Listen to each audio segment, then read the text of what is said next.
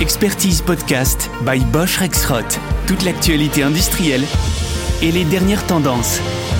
Nous vous souhaitons une agréable écoute. Bonjour et bienvenue dans Expertise Podcast. Nous allons aujourd'hui parler d'une tendance qui a le vent en poupe dans l'industrie, le rétrofit des machines de production. Vous allez voir qu'il y a plein de bonnes raisons de moderniser une machine plutôt que de la remplacer et que les résultats peuvent être spectaculaires.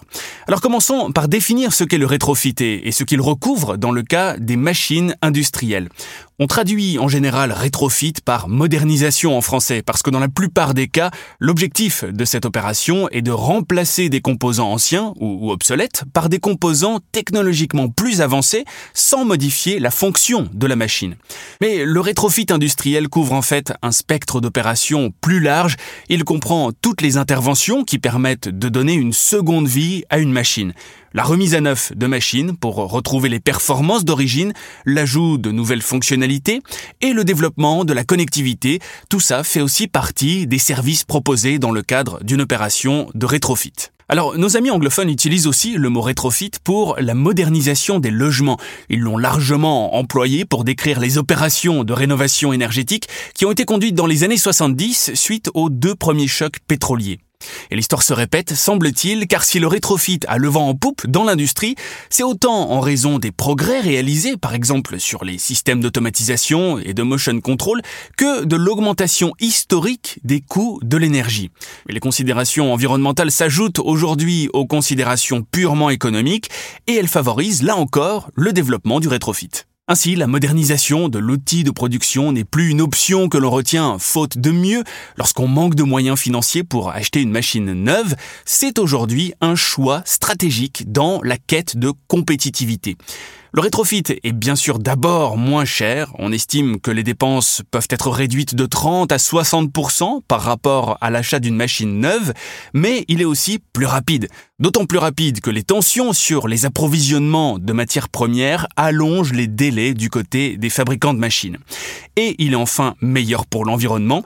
En ne changeant que les composants obsolètes, on évite la production et le retraitement de tonnes de déchets.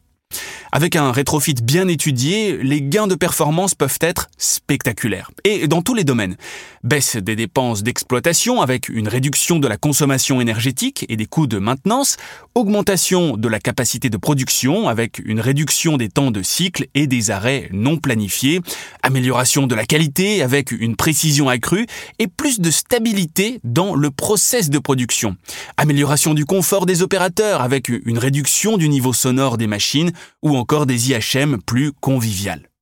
Le rétrofit est très répandu dans les secteurs où les produits évoluent vite, comme l'emballage par exemple, ou dans des secteurs qui nécessitent de fortes puissances, comme la plasturgie. Prenons un exemple concret dans ce secteur d'ailleurs. Le rétrofit d'une presse 4 axes de plus de 600 tonnes réalisée il y a quelques années par Bosch Rexroth. La modernisation a consisté en une refonte complète de l'architecture hydraulique et une modernisation des automatismes. Les trois pompes hydrauliques à cylindrée fixe d'origine ont été remplacées par une pompe équipée d'un variateur. Le nouveau système a permis de gagner 53 kW en alimentation électrique, de ne pas consommer d'énergie pendant les temps de maintien en pression et de supprimer le refroidisseur de fluide. Au total, les gains énergétiques s'élèvent à 60%.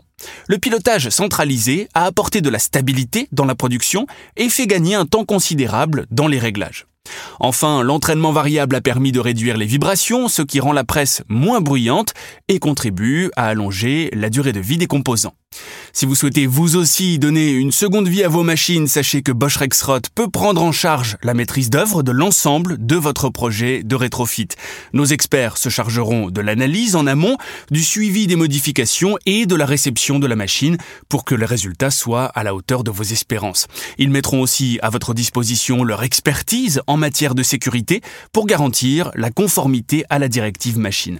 N'hésitez pas à vous rapprocher d'eux pour discuter de vos projets. Voilà, ce podcast consacré au rétrofit des machines industrielles se termine. Il me reste à vous donner rendez-vous très bientôt pour un nouvel épisode. Restez à l'écoute. Bosch Rexroth vous remercie de votre écoute.